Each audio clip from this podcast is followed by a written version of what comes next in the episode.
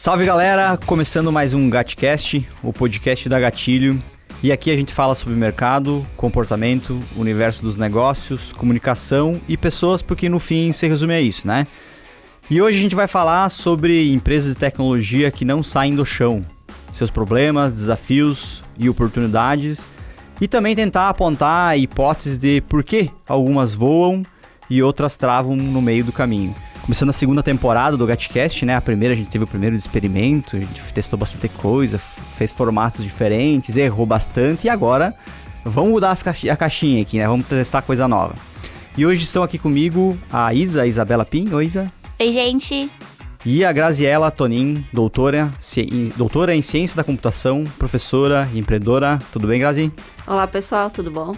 E agora, começando a segunda temporada do Gatcast, né? O Zé que ajudou nós de uma forma muito construtiva, é, apontando ó, problemas, né, Isa? É, apontando... falou, derruba a casinha, vai, galera. Vamos fazer tudo novo. e a gente reformou a estrutura do podcast. Então, no primeiro bloco, hoje, a gente vai falar sobre o que as empresas de tecnologia de sucesso têm em comum, né? Porque se a gente vai olhar para a empresa, vamos ver o que tem de bom nas que estão dando certo. E no segundo bloco, então, a gente vai falar sobre os BOs, né? Os problemas mais clássicos das empresas travadas, né? E também o último, terceiro bloco aí, a gente criou um... Novidade. Novidade. Uma coisa bacana aí para pegar uh, insights e botar o nosso participante na parede, né? Com perguntas rápidas, né, Grazi? é, estreando na segunda temporada aqui o quadro Gate e Volta. É como você tá, vou falar de novo, Gate e Volta, de gatilho, bate e volta, tá ligado? É uma espécie de perguntas e respostas rápidas sobre o participante do episódio que a gente vai entender um pouco mais do, do raciocínio rápido do nosso participante. Hoje é a Grazi, que pensa muito bem rapidamente, a gente já percebeu no bastidor aí no, no nosso podcast, no Deep. Como é que é o nome, Elisa? É o Deepcast. Deepcast, que é um outro podcast que a gente faz, mas não grava, falando de outros assuntos quando a gente chega aqui na MRG, né? Bora pra conversa? Bora! Bora!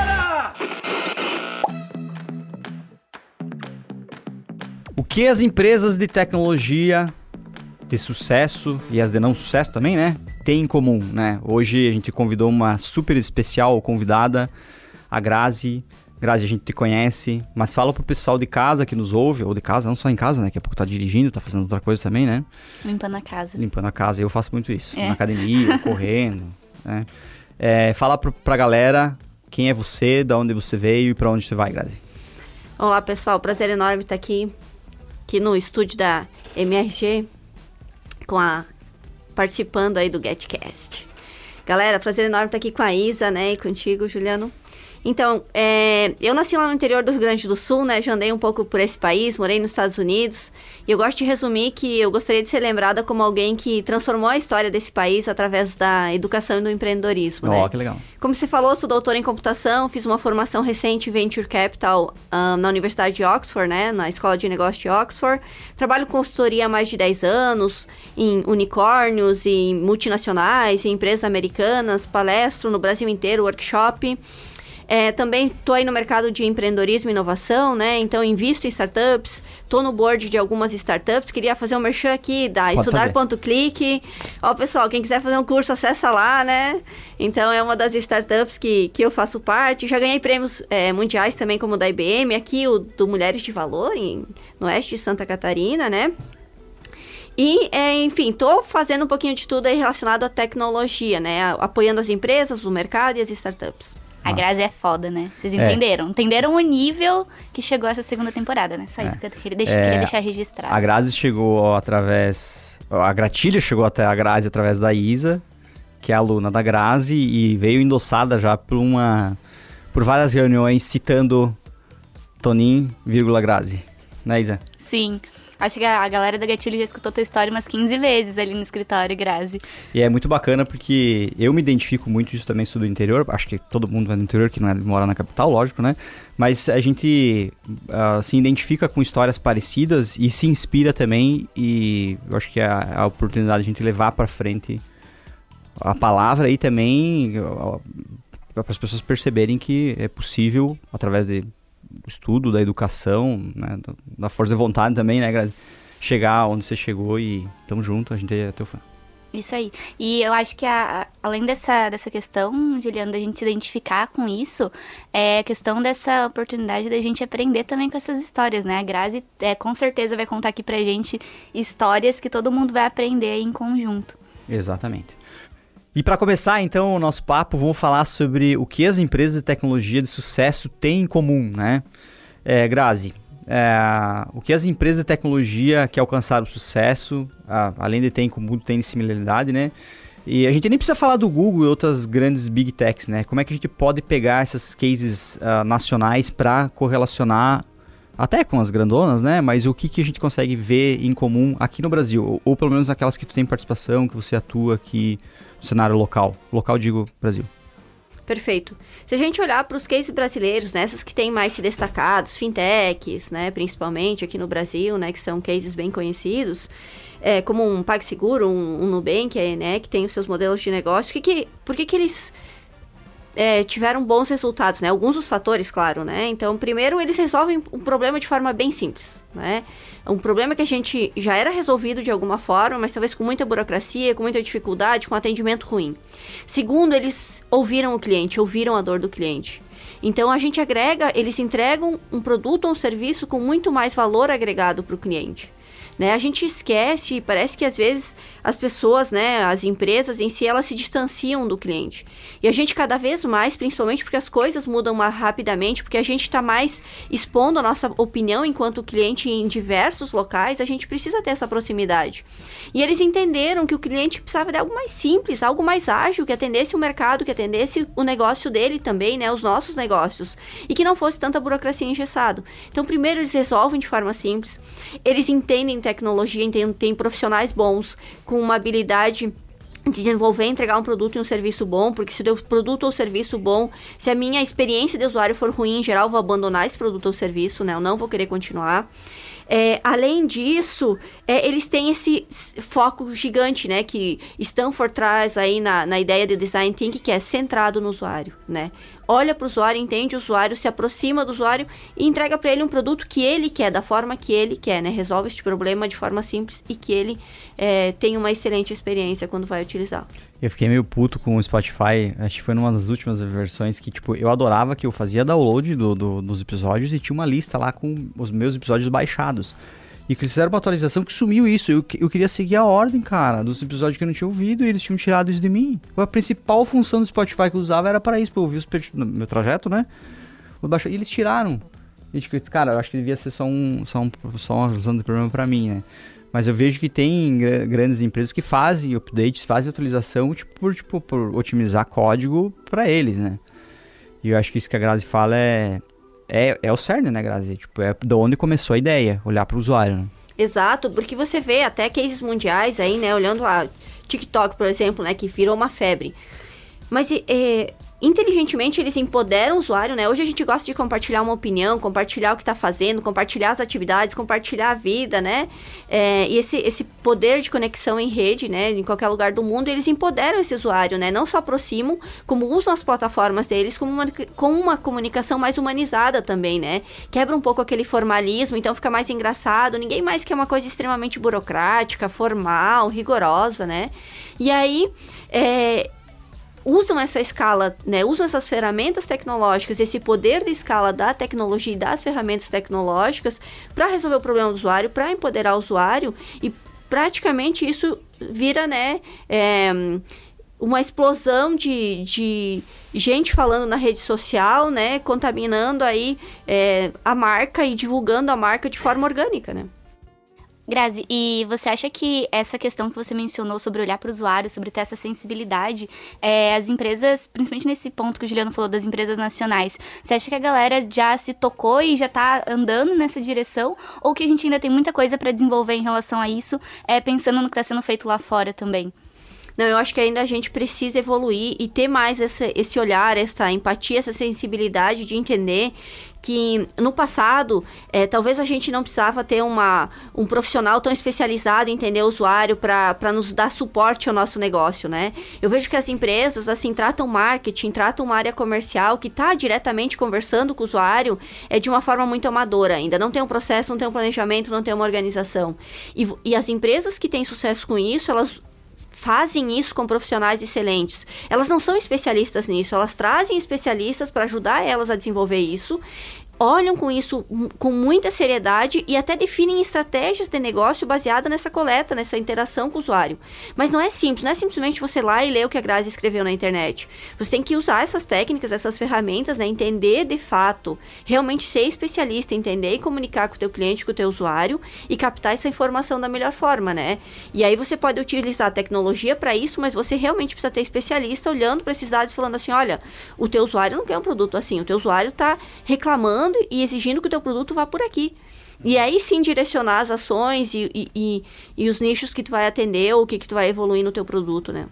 Grazi, você falou que, pelo resumo do, do teu, do, do, teu do ponto de vista, que a base das empresas que têm sucesso são as pessoas, os usuários, né? O que, que tu pensa e como é que você vê essa questão central do usuário levada como simplesmente pegar o dado da empresa, pegar o dado do usuário, perdão, e não conseguir fazer essa aproximação enquanto suporte, que para mim eu, eu, vejo um problema, assim, principalmente as grandes, vamos dizer assim, a, a Oi tenta fazer algum, uma frente enquanto tecnologia, mas ela não consegue dar resposta no suporte, ela usa meus dados, ela, tá, ela, ela, ela quer eu na base, mas ela não quer me fornecer um, um, digamos, um suporte a partir do momento que eu contrato.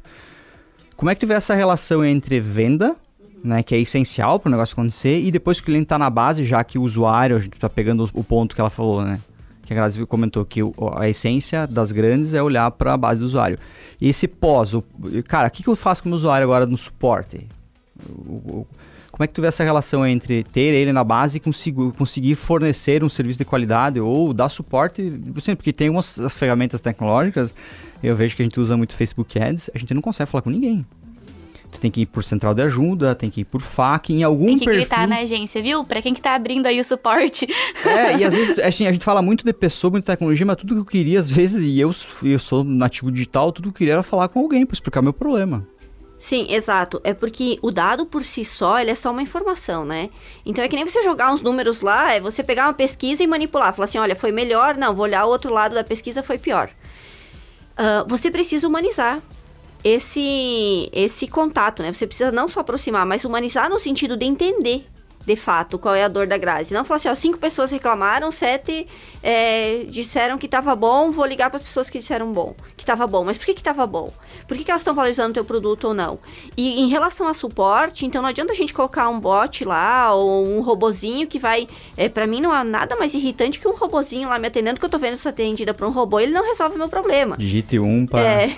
o suporte de um, digite três é, agora. É quase pior que aquelas centrais com um, dois, dez e é. tu nunca chega chega ao final do atendimento.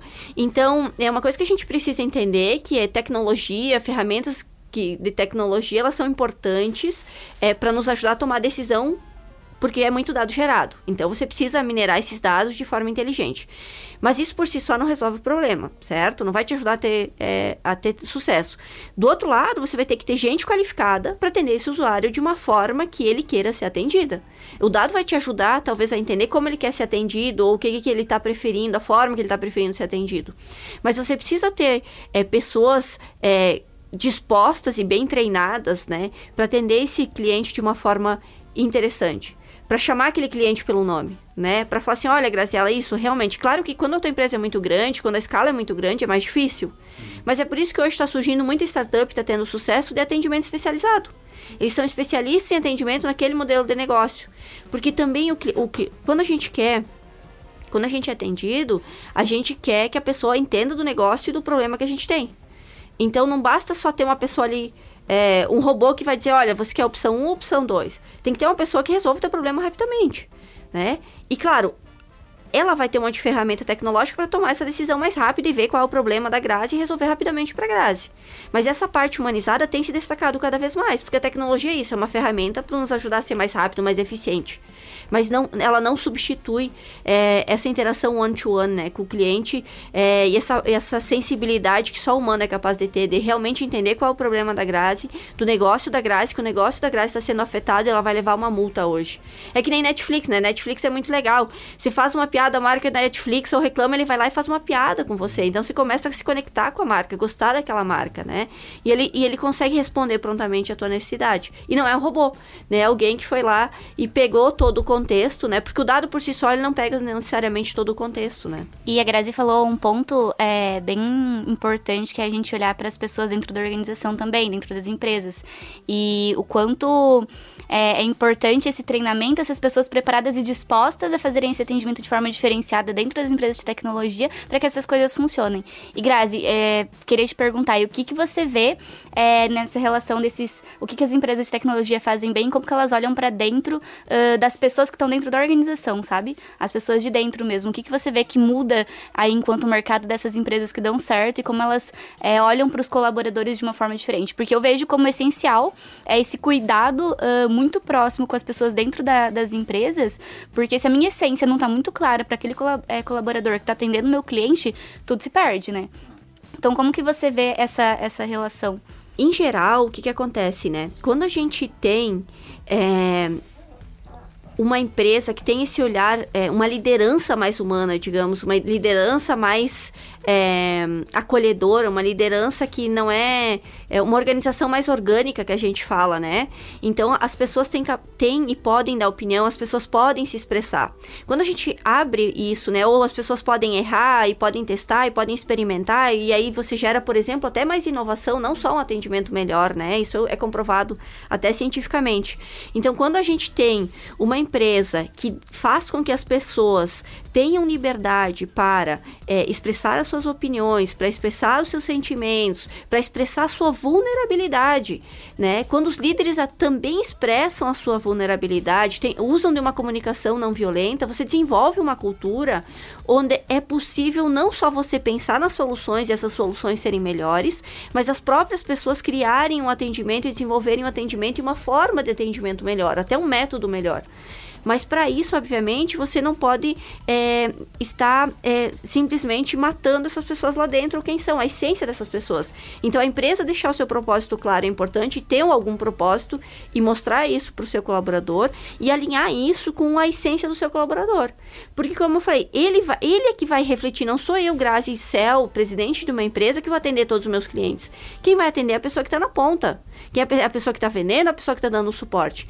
E se essa pessoa não sabe nem qual é o meu propósito, nem como está alinhado com o propósito dela, nem qual é o papel dela ali, ela simplesmente vai fazer o que, que fizer sentido naquele momento. Mas se ela estiver frustrada, se ela não estiver se sentindo bem, como é que ela vai entregar o melhor atendimento ao cliente? Como é que ela vai falar que a tua marca é fantástica se ela nem gosta da tua empresa, se ela nem acredita na tua marca ela mesma? Odeia trabalhar lá, mas tem que, que vender para o cliente, que é a melhor experiência possível, sendo que a sua própria experiência é horrível. Cara, eu, eu vejo, com base nessa fala da, da Grazi, é que como a vida pessoal e profissional vem se mesclando, é, vamos usar em tempos atuais, né? A gente gosta de falar, né? Porque hoje a gente. Eu falei em algum podcast, vou repetir de novo, a gente saiu do método que apertava parafuso, ia para casa, deixava o parafuso lá na, na indústria para apertar lá amanhã. Não vou levar o parafuso para casa, apertar de noite em casa. Hoje nosso trabalho mental requer que a gente esteja preparado assim, quando a gente tá em casa e pensou alguma coisa, tá ligado? A gente quebrou a barreira, né? Então esse propósito de vida também se interage com o propósito de, dos negócios, né? E acaba, daqui a pouco a gente precisa encontrar um meio termo para se equalizar, né? Então se eu estou buscando só grana, talvez não seja legal para uma empresa que busca qualificar as pessoas, porque tu vai ganhar um pouco menos, porém tu vai a grana vai ser consequência. É, esse ponto da grana ser consequência, eu acho que é um dos principais, porque se você olhar só para isso, não olhar para todo, todo esse ecossistema que está em volta é, e que faz diferença ali no ponto, não, não vejo é, as empresas conseguindo se sustentar a longo prazo e tendo escabilidade, é, olhando só pro, pro número do final do mês. É, e a gente vê também, né, Grazi, aí eu deixo a bola ficando para ti. Uh, que a gente tem, ah, empresas de tecnologia estão crescendo, contratando pessoas, mas não é só desenvolvedor tem necessidade gigantesca de desenvolvedor, né? Tem, de todos os formatos e estilos, né? Mas tem a galera de suporte, tem a galera comercial, tem o próprio marketing interno de growth, é, categorias, digamos assim, segmentos dentro de marketing que uh, a tecnologia absorveu internamente, não tem mais agência, não tem mais uma, um consultor, até tem muitas vezes, mas é, trabalha com esse formato híbrido, né? E, cara, é um portfólio de multidisciplinaridades, se existe a palavra, acho que sim, talvez tenha errado, É, existem, né, Grazi? E que está tá vindo demanda para isso, né? Não só desenvolvedor, né? Exato, exato. Então, é, uma coisa que é importante destacar é que uma empresa de software é todo um ecossistema, integrado ao outro ecossistema que é o teu cliente final e o negócio que ele está atendendo, né? Então, o desenvolvedor é uma peça-chave para entregar um produto e um serviço, né? Para o teu produto e serviço chegue com qualidade, que eu consiga usar meu Nubank lá e consiga fazer uma transferência, eu ver onde eu gastei, o lugar que eu gastei, a hora que eu gastei. Perfeito? Mas tem todo. O, o, o, cara que vai falar com o cliente, em geral, nem sempre é o desenvolvedor, né? O cara Sim. que vai cuidar do UX, de, da desenhar a experiência do usuário, a experiência com a tua marca, todo o estudo de cores, essa parte sensitiva, né? Essa parte mais humanizada. Toda pessoa que vai atender. É, uh, na parte de vendas, então que está alinhado com isso, né? Que vai lá visitar o teu cliente, que vai mostrar que aquele produto vai resolver o problema dele. O pessoal que vai lá e vai implantar o teu negócio, né? O pessoal que vai testar antes esse negócio de ser implantado. O pessoal que vai lá e vai conversar com o cliente, vai entender a dor dele para trazer para o desenvolvedor e falar assim, olha, a gente precisa mudar essa funcionalidade porque como está hoje dificulta mais o negócio do meu cliente do que ajuda. Né? Fora toda a parte de finanças, que é extremamente crucial, do marketing, como você falou, as pessoas especialistas que dão suporte também à empresa, né? Toda a parte de gestão que precisa estar tá alinhada, né? É uma galera, né? Exato. Então, você tem todo um ecossistema para atender um, para que a gente possa usar uma funcionalidade de um aplicativo, por exemplo, né? Uhum. Então, beleza, vamos passar para o próximo bloco. E eu acho que então, de compreensão geral que deu para sacar, a gente falou de pessoas, que no fim o podcast é também gente, é o nosso bordão final, né? Tudo Mas, se resume a pessoas. E, e, é, principalmente em tecnologia, eu acredito nisso e, e a Grazi, com, por palavras, soube colocar muito bem que é, eu digo pessoas base, né, Grazi? A, a, base de clientes e base de pessoas para dar atenção aos clientes, né? Eu acho que se resume a isso, o, o que as empresas de sucesso têm em comum, né? Bora pro segundo bloco? Bora. Bora! E aí, o segundo bloco, vamos falar sobre os BO, né? Os problemas, os desafios, tretas, faísca. Os mais clássicos que empresas, as empresas travadas, né? Grazi, geralmente quando a gente fala em empresa de tecnologia, e a gente tava falando de pessoas, né? Até agora, 90%, eu acredito que tem algumas que é mais, né? Delas tem base em hora homem, gente trabalhando, né? Gente pensando, trabalhando. E aí começam os problemas, né? Eu acredito, né? Um deles, né? Ou grande parte deles. Segundo as suas experiências, Grazi, quais são, dentro dessa visão, os principais gargalos? Aí, se tu quiser puxar alguma coisa fora de pessoas também, para ter um exemplo mais, mais, digamos assim, não vivo, né? Fica à vontade. Perfeito, galera. É, pessoas é, são um grande desafio, principalmente da área de tecnologia, né? A gente deveria cuidar muito bem delas, porque, primeiro, a gente não tem essa mão de obra, né? Essa mão de obra é extremamente escassa. Segundo, é, desenvolver software é uma arte, né? Então a gente tem que parar de tentar quantificar, por exemplo, em horas homens, né? Hum, boa. Né? Ter aquele horário engessado. Então, quais são os gargalos, né? Alguns dos gargalos que eu percebo, assim, nas, nas empresas que eu ando pelo país, né? E que a gente conversa no exterior também. Uh, quando a gente tem um modelo interno muito engessado, né? Ah, quando a gente tem uma burocracia enorme, a gente não permite um modelo híbrido, né? A pandemia acelerou aí, mostrou a importância de a gente permitir que a pessoa tenha a própria vida também, né? Uh, antes você comentava que hoje, é, é, na verdade, eu sempre acreditei que era uma ilusão dizer que a gente conseguia separar a vida pessoal com a profissional, né? Uhum. Então, quando tu desenvolve software, tu usa teu cérebro para desenvolver software. Quando tu tá, vai atender um cliente, é, a tua motivação vai refletir na tua voz, na tua expressão, e aquela pessoa vai captar isso. Isso é neurociência, né? Se a gente estudar, eu consigo, você pode dizer que para mim que tá feliz e olhar para tua expressão, meu cérebro vai identificar que você não tá feliz pela tua expressão, né?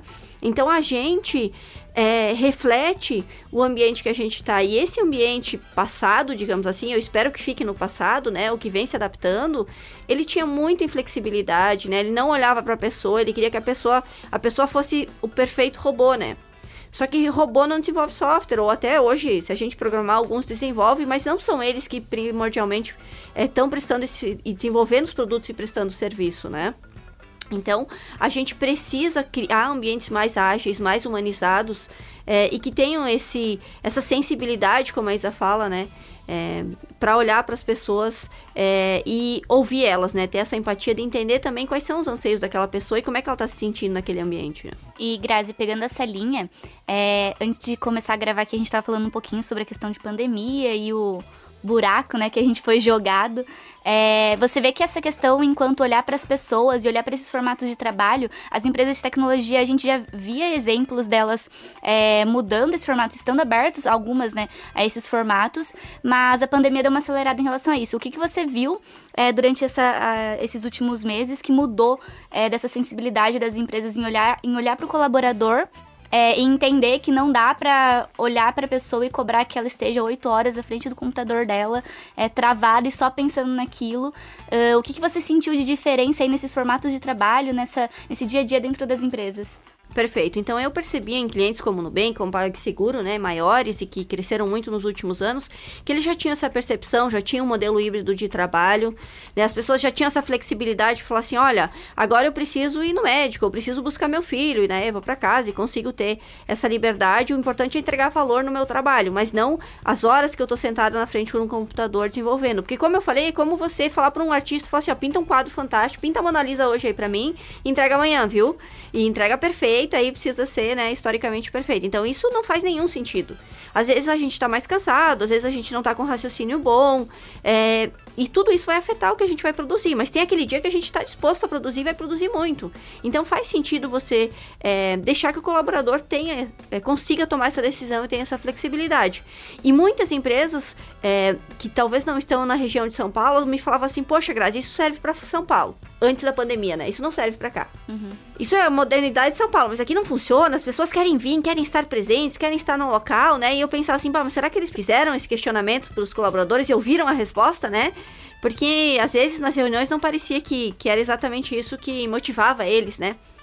Então, a pandemia deixou claro que se as pessoas, é, se as empresas não produzirem nesse modelo flexível por N razões, tá? Não só porque, em geral, é preferência do colaborador e o colaborador também quer ter uma vida e às vezes tem imprevisto e precisa dar atenção para sua família ou para sua própria pessoa, né? Ou para assuntos do seu interesse, mas também porque a gente cada vez mais no mundo vai ter é, eventos adversos que a gente chama, né? Como uma pandemia ou N outras coisas acontecendo. E aí você não pode engessar que uma pessoa precisa estar num lugar ou colocar todo mundo num lugar. Até uma questão de risco do negócio hoje em dia, né? E para garantir que tu entregue um produto, um serviço de qualidade. Isso não faz nenhum mais sentido. E eu acho que na dor essa pandemia mostrou muito é, essa realidade e mostrou mais do que isso. Mostrou que você pode produzir e entregar muito valor trabalhando de casa, de um café e qualquer outro lugar para a tua empresa. Você pode mensurar se a pessoa né, tem um, um, indicador lá, ver se a pessoa realmente produziu. Porque o que importa é o valor que tu entrega para o cliente. Não é o número de atividades ou a quantidade de horas que você dedica, mas o quão é, bom é o trabalho que você faz no tempo que você dedica. É, é o que importa de fato, né? E nisso a gente consegue pensar até enquanto contratação, né? Se as empresas não se tocarem desse modelo que elas estão, é, que, que, não dá para estar tá full time ali, ou que as pessoas não necessariamente elas querem estar no escritório, uh, pensando enquanto empresa de tecnologia, eu não preciso trabalhar aqui em Chapecó presencialmente. Eu posso atender uma empresa de um outro estado, eu posso atender uma empresa de um outro lugar. Então, é, concordo bastante, Grazi, com esse ponto que você colocou enquanto olhar para as pessoas escutar de fato, né, o que as pessoas estão falando, porque senão a gente não vai ter profissional. É. Exato, e você tocou num ponto bem interessante. O mundo hoje é uma rede conectada. Eu posso trabalhar para uma empresa chinesa, uma empresa holandesa. Eu não tenho restrição de espaço para trabalhar e ma nem mais língua, é. entende? Então hoje você se comunica com o mundo inteiro, até usando ferramentas, não precisa nem saber inglês. Com uma ferramenta qualquer, você consegue se comunicar com uma pessoa que fala outra língua. Na tecnologia, a gente usa muito modelos que são é, gráficos, que você nem precisa ter texto escrito, então, e a pessoa vai entender o que precisa desenvolver, o que precisa aplicar, então consegue ter times multidisciplinares e híbridos é, colocados em nos mais diversos lugar, lugares do mundo, né? E é, essa geração, e vejam, sem julgamento de valores, né? Às vezes o pessoal fala, ah, isso é mimimi ou não é. É a minha geração já, e as próximas gerações, e essa geração, é fato. Ou a gente aprende a lidar com isso, ou a gente não vai ter esse, esse profissional. Eles não querem mais trabalhar nesse ambiente. Eles querem aproveitar a vida, eles querem viver experiências incríveis, eles não querem estar engessado a maior parte da vida deles trancado numa caixinha dentro de uma empresa, tendo que produzir para alguém. Eles querem, claro, entregar valor, mas eles estão muito conectados a propósito, a entregar um, um trabalho que que impacte no, na mudança do mundo para melhor, na transformação do mundo e que eles realmente possam é, viver experiência, estar nos mais diversos lugares produzindo e entregando valor. A empresa que não entendeu isso está perdendo. Ontem, por exemplo, eu conversava com alunos, centenas de alunos dessa geração passam por mim todo ano nos mais diversos lugares, né? Aqui em Chapecó, na Universidade Federal, mas nas pós-graduações que eu dou aula, nos diferentes lugares do país. E eles me dizem: olha, eu saí daquela empresa porque não permitia home office. E aí convidei o meu amigo e convidei o outro amigo, e três empresas, pelo menos, já perderam colaboradores. Só numa conversa ontem eles me contando. E toda hora eles estão falando isso. Porque eles não têm mais por que ficar engessados. Porque existem oportunidades. Existem oportunidades a rodos. Nós temos centenas de milhares de vagas de empregos na área de TI hoje, agora, abertas, que não são fechadas, nos mais diversos lugares do mundo. Sem contar as pessoas que querem aprender e se disponibilizam a pegar estágio ou começar do zero para depois escalando dentro da empresa, né? Ou escalando ou subindo, né? Exato. Exato. Então você não tem mais. É, o, o, colaborador hoje, ele não precisa mais ser aderente, ele não quer ser aderente a esse modelo.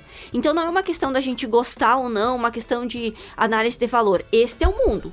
Ou a gente vai se adaptar a ele, e vai conseguir manter o colaborador pelas razões que são importantes para ele e não para a gente, tanto quanto a gente deve olhar para as razões que são importantes para o cliente, ou alguém vai atender a esse colaborador ele vai embora. Simples assim. Grazi, eu vejo que no, no passado ou até agora, e para alguns modelos de negócio, o, o, a grana, o investimento, até acesso a crédito era muito. era um fator predominante para o sucesso ou não, né? Hoje, para a tecnologia, pelo menos a minha visão e pelas pessoas que eu tenho contato, esse já não é mais um grande absurdo, digamos assim, ah, não vou ter acesso a crédito, preciso de dinheiro para escalar. Eu me parece que talvez não seja isso. E me parece que um dos grandes BOs que são travas é esse timing de validar se a ferramenta, a solução realmente resolve a vida do usuário e esse poder de virar o jogo rápido se conseguir, ah, beleza, hoje já não é mais isso, então vamos começar a trabalhar ou vamos trabalhar em cima para, tipo, fizemos o projeto teste, validamos com o cliente, o cliente deu feedback, não está usando, ele prefere, de, sei lá, em vez de maneira X, ele quer maneira Y. Esse poder de resposta, porque é isso que traz investimento também, né? Se eu tenho uma solução, crio uma base boa, o negócio está rodando, eu consigo verba, consigo investimento, consigo fundo, aceleradora e o caralho a quatro, né? Mas me parece que uma dessas travas é esse poder de virar a chave rápido e, e, e errar rápido para crescer rápido, né? Exato, perfeito. Porque o que, que a gente está acostumado a fazer? Primeiro a gente toma a decisão baseada em achismo, certo? Não tem essa proximidade com o cliente, não está entendendo o que ele precisa, tá, sei lá, viajando falando assim, não, eu acho que é verde e a Graça quer uma tela vermelha, gente, pelo amor de Deus, né? Tem que ter um logo vermelhozinho ali, senão ela não gosta de usar, não. Vai olhar e não vai gostar. E... Vamos e registrar que a Graça está toda de vermelho aqui hoje, tá? Só para variar, né? só para só pra manter. É, e segundo, é que a gente é, precisa esse quando a gente fala melhorando, tá? Quando a gente fala em adaptar rapidamente, né? A gente precisa, a gente precisa criar MVPs que a gente fala, né? A gente precisa validar rapidamente. Mas como é que a gente valida rapidamente? A gente valida rapidamente criando antes de desenvolver um produto ou um software, né? Porque veja, a gente não tem mão de obra em software. Essa mão de obra é cara. Mão de obra qualificada é mais difícil ainda, que é importante para você entregar um produto final final bom. Então, quando você toma uma decisão por achismo e você começa a implementar aquele produto ou serviço sem testar no mercado rapidamente uma solução mais simples, é, a ideia da solução de forma mais simples, né? é, para ver se aquele problema realmente, aquela dor existe e o teu cliente vê valor agregado para pagar por aquilo e para usar aquele produto ou serviço, o que, que acontece? Você começa a gastar já com uma parte muito cara muito essencial do teu negócio e tu nem sabe se aquilo vai funcionar. E aí pior, se tu, se tu produz uma solução que depois precisa ser mudada, você gera mais complexidade para o teu desenvolvedor e mais tempo para ele adaptar, criar uma nova solução e entregar valor para o mercado. Então isso que todas as metodologias do mundo, né, Pixar fazia muito bem e faz ainda, né, e por isso são gigantes no mundo, Apple, é, também já fez muitas vezes, né, utilizando lá Design Thinking com Stanford, é, primeiro você tem que ver se a dor existe no mercado, você tem que entender a característica dessa dor, se ela é frequente, se ela é densa. Como é que tu faz isso? Indo pro mercado, conversando com as pessoas, fazendo pesquisa, tendo gente especializada para ir lá e fazer isso para você. E aí eu retomo aquele ponto. Não é sempre. Você pode ir lá e conversar com as pessoas e é importante. Mas entender o cliente, entender o mercado requer alguém especializado para te ajudar a entender, que entenda como fazer uma pesquisa, que entenda como levantar um dado, que entenda como analisar esse dado, que entenda como vai coletar esse dado sem viés. Para que traga para você realmente, olha, Grazi, esta dor ninguém paga um pila.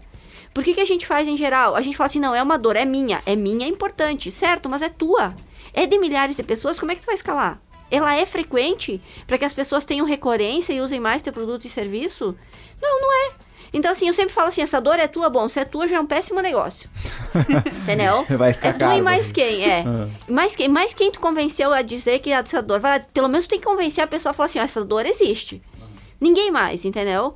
Então, tu evitaria todo um transtorno e um custo, né? Um gasto desnecessário, que é primordial para o negócio, se você fosse lá e entendesse primeiro se aquela dor existe. Pega um MVP simples, sabe? Desenha no papel, resolve. Pega todos os cases de unicórnios. Eles não criaram um produto excelente e resolveram o problema. Era ruim, era simples de usar, e aí as pessoas falaram assim: Poxa, eu quero usar isso. Então eles criaram um produto bom. O, a gente, tava uma conversa sobre um projeto no passado, inclusive com a menina Isabela, e a gente foi validar com uma pessoa, um amigo meu, o Everton Martins, que inclusive participou de um Gatcast aqui, sobre a ideia. Ah, Everton, o que, que tu acha de tal ideia? Ele deu uma risadinha e falou: vocês validaram a ideia? Eu disse: não, a gente, a gente tinha rodado uma pesquisa, né? Ele disse assim, cara, validar a ideia não é fazer um software, não é fazer um. É fazer uma landing page grotesca. Às vezes numa planilha tu resolve, às vezes num desenho no papel. Ele falou, falou justamente isso. E acho que é isso, é a simplicidade para conseguir escalar ela depois, né? Ou melhorar. E isso, exatamente. Porque assim, ó. Uh, vamos supor que a tua ideia tem valor. Mas ela tem valor para quem? Qual a persona, né? Qual o perfil que a gente fala, né? Para quem que tu vai vender? Porque o pessoal, né? Ontem eu, eu dou aula de empreendedorismo também. Ontem a galera tinha montado o canvas e definido as personas e tava tudo lindo, né? Vamos vender para todo mundo, todo mundo vai rico, comprar, vamos ficar rico logo, vai escalar. Eu falei assim, tá, e começa então. Define a tua estratégia de marketing, o quanto vai gastar só em, em palavras-chave. Lá, cada clique no, no Google vai custar um milhão para retornar um cliente. Porque tu quer vender para todo mundo, então tu vai ter que fazer uma mega, né, uma mega estratégia de marketing que atenda o mundo inteiro, pagar para todas as ferramentas, todas as hashtags, e aí talvez retorne não. Desse negócio ele nunca vai virar. Então, a, a validação, ela te permite definir a, pessoa, a persona correta também. Não só se a, primeiro, se o problema existe, se essa dor é frequente, se eu pagaria por ela. Uma coisa é eu estar tá morrendo e ter que ir para UTI, tudo bem, vendo minha cara, meu carro, minha casa, porque eu não tenho opção. Outra coisa é uma algo extremamente simples que não muda a minha vida, que eu falo assim, cara, eu nunca vou pagar por isso. Entende? Nem eu e nem todo mundo que for validar. Mas talvez a Isa pague. Só que por isso que eu preciso entender quem é a Isa e quem é a Grazi, que produto eu, eu, eu, Mesmo que a dor exista, validei que a dor exista, quem é a Isa e quem é a Grazi, como é que eu ofereço esse produto, porque ela queira usar com recorrência. Né? E todo esse processo faz parte da validação. Então não é só ver se a dor existe, primeiro o problema tem que ser relevante para os outros, não para gente. Uhum. E para muita gente de preferência. E segundo é, quem são essas pessoas? Porque hoje, justamente, você tem acesso a muita informação, chega muita informação. Não faz sentido tu gastar para mandar informação é, e o teu produto, divulgar teu produto e serviço para quem não vai dar a mínima tu tem que divulgar para a pessoa certa, para a persona certa, para o grupo de pessoa, pessoas certas. Como é que tu sabe isso? E é interessante, né? Porque quando alguém chega e pergunta para mim o que, que, tu acha dessa ideia, eu falo, eu não acho nada.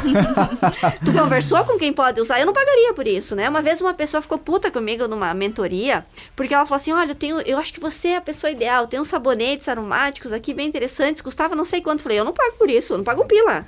eu pago sabonete, vou pagar, para mim não tem valor. Pá, a pessoa ficou indignada. Eu falei, sim, você está validando com a pessoa errada? Pra mim, eu não montaria esse negócio e não compraria desse negócio. Eu acho um absurdo, cara. Mas talvez tem pessoas que pagam, que tem todo um conceito por trás que valorizam isso. Tu tem que achar essa pessoa. Uhum. Não é porque eu teria poder aquisitivo para pagar que eu pagaria, né? Então a gente tem que ter cuidado. Mas eu pagaria pra melhor batata frita da cidade, eu pagaria, meu Deus. Aí eu pagaria feliz, entendeu? Uhum.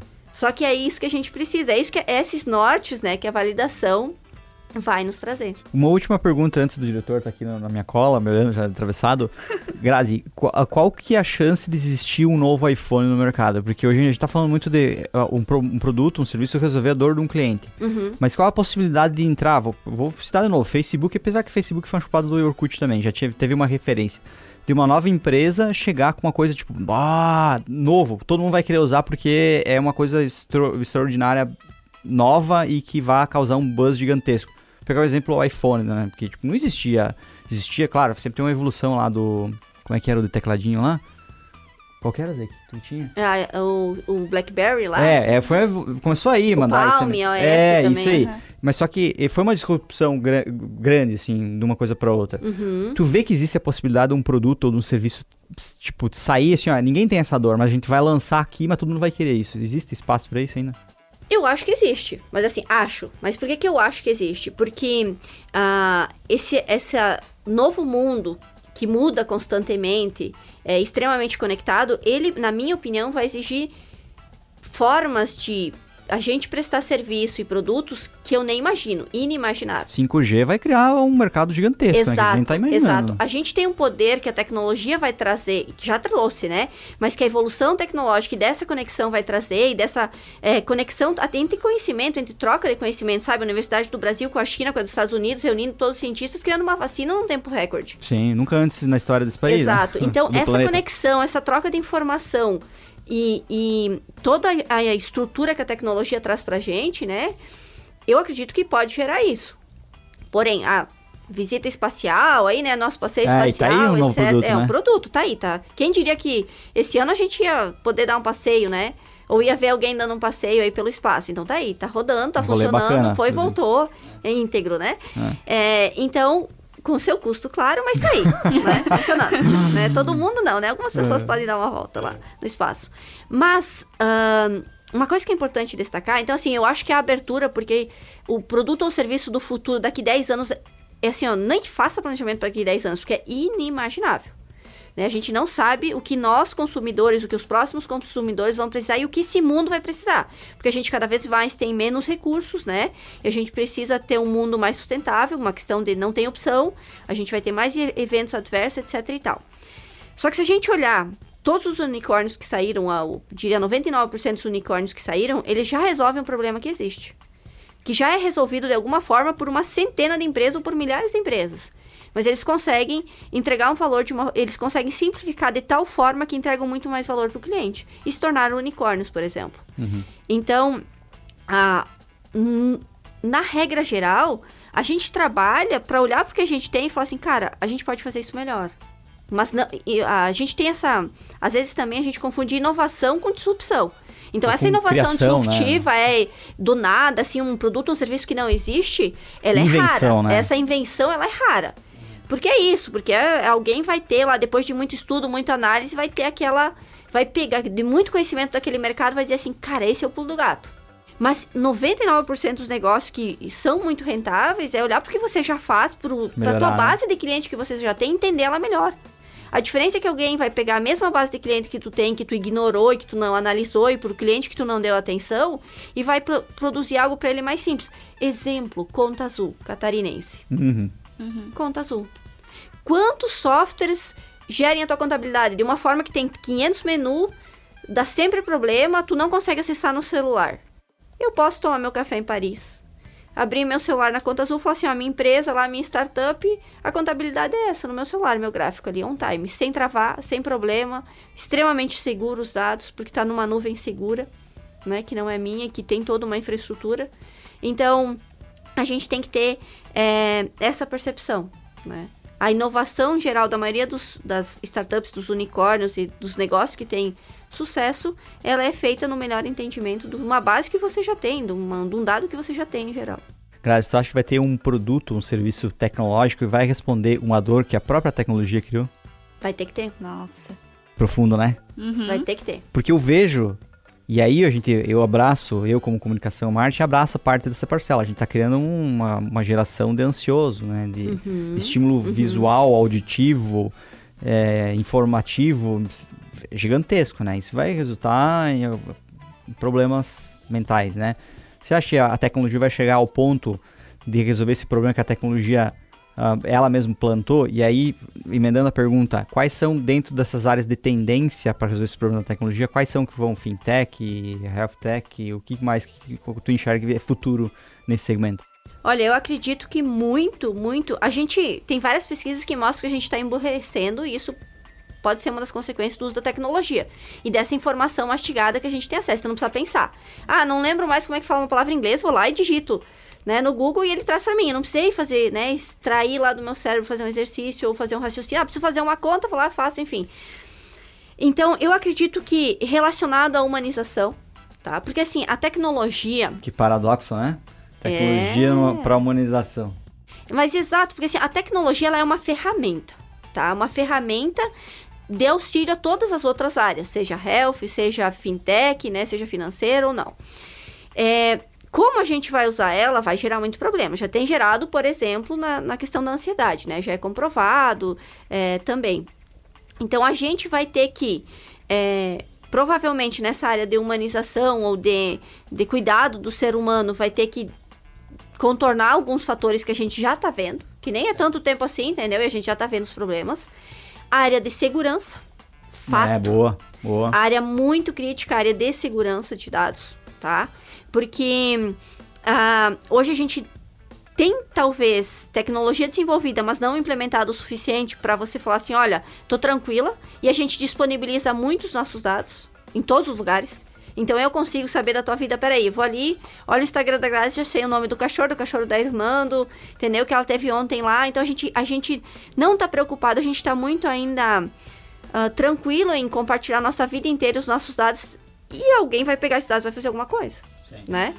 Então essas são áreas que a gente vai ter que é, melhorar né, criar novas soluções, porque a gente, através da tecnologia, está permitindo que também pessoas com uma má intenção usem aquilo é, contra a gente, né? Uhum produção aqui vai matar a gente, porque eu vou sair do, do roteiro completamente agora. Não, já estouramos o tempo também. No primeiro episódio a gente seguiu um formato, já vamos quebrar o formato. Não tem problema mais aqui.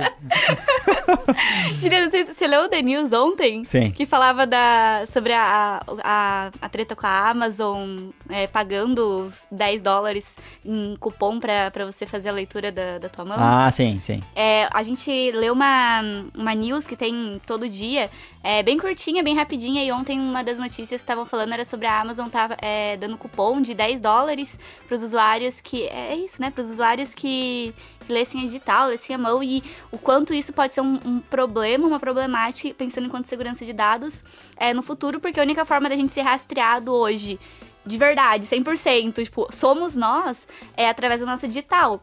E se todo mundo tem a nossa digital, o que, que a gente vai fazer? E, cara, muito doido isso, né? Ah, Juliano, assim, ó, ele veio com a pergunta no, não, no episódio. Não, não ensaiamos, né? É. Vamos fechar o programa. Eu, é, vocês perceberam no tom de voz que eu fiquei meio triste, né? Quando eu falei, vamos fechar o programa, né? Porque o papo tá muito bom. Mas a gente tem um novo quadro aqui no Gastcast. E o Mauri vem aí para explicar pra gente o que é o Gat Volta. Diz aí, Mauri. Então, galera, o Gat Volta é um jogo de perguntas e respostas, um pinga-fogo mesmo, onde a gente vai trazer perguntas secas na lata que não foram apresentadas para o convidado antes, para que ele responda no improviso mesmo e traga um pouco da visão de mundo dele. Bora lá, Gazi. Preparada? Bora, tô suando aqui já, pensando no que vocês podem me perguntar, mas vamos lá, né? Vamos lá. Vamos lá.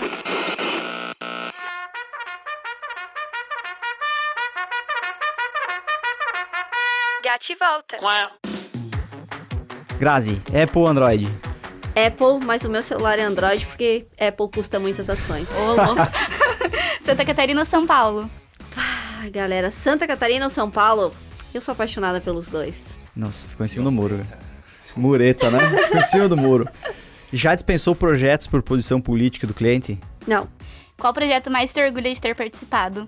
Grupo Mulheres do Brasil e o movimento que a gente está fazendo agora, o Movimento Unidos pela Vacina, estamos entregando milhares de itens, milhões de itens no Brasil inteiro, milhares de itens pro oeste de Santa Catarina inteiro.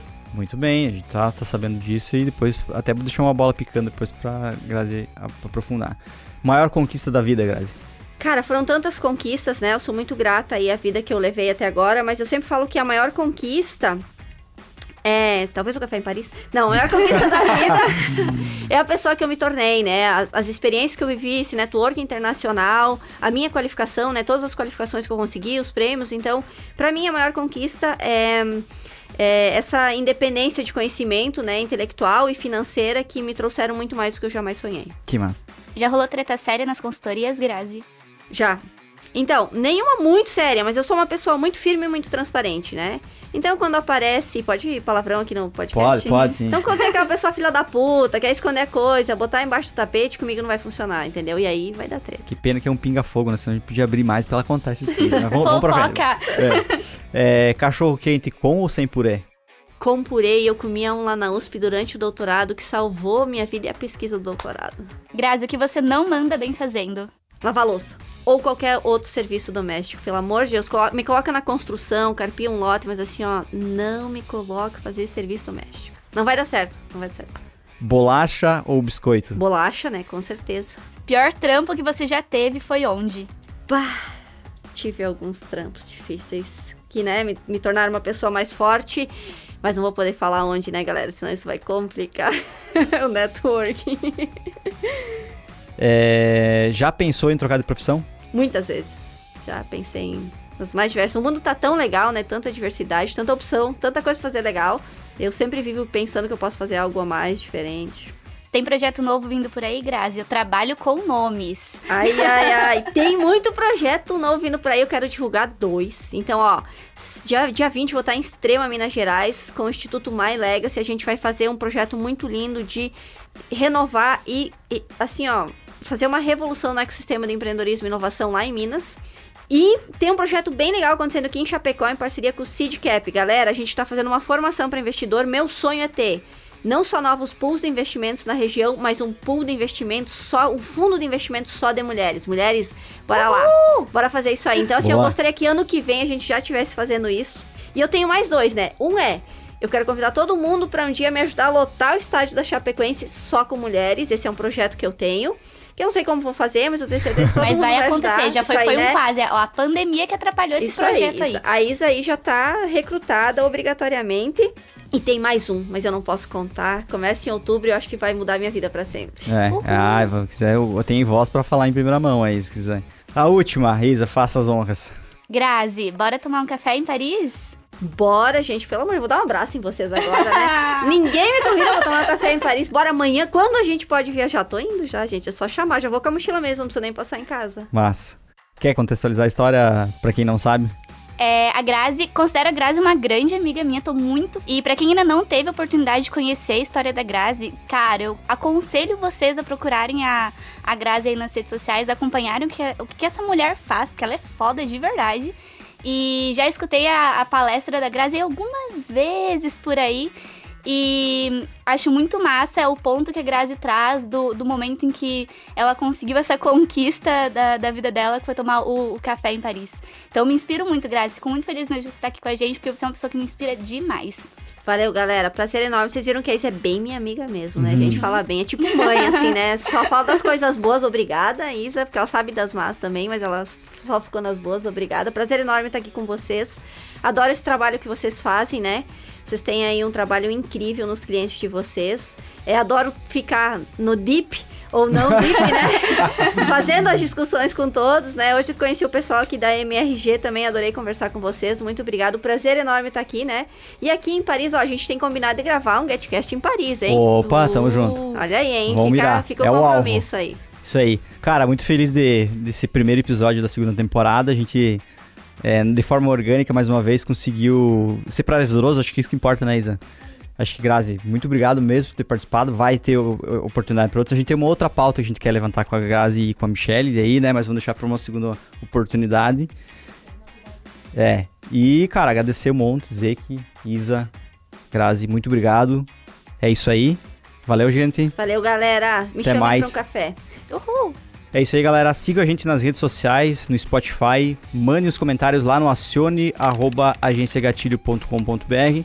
Gatcast é gravado aqui do estúdio da MRG Comunicação Sonora. Mais uma vez, valeu Isa, valeu Grazi, um grande abraço. Tchau. Valeu.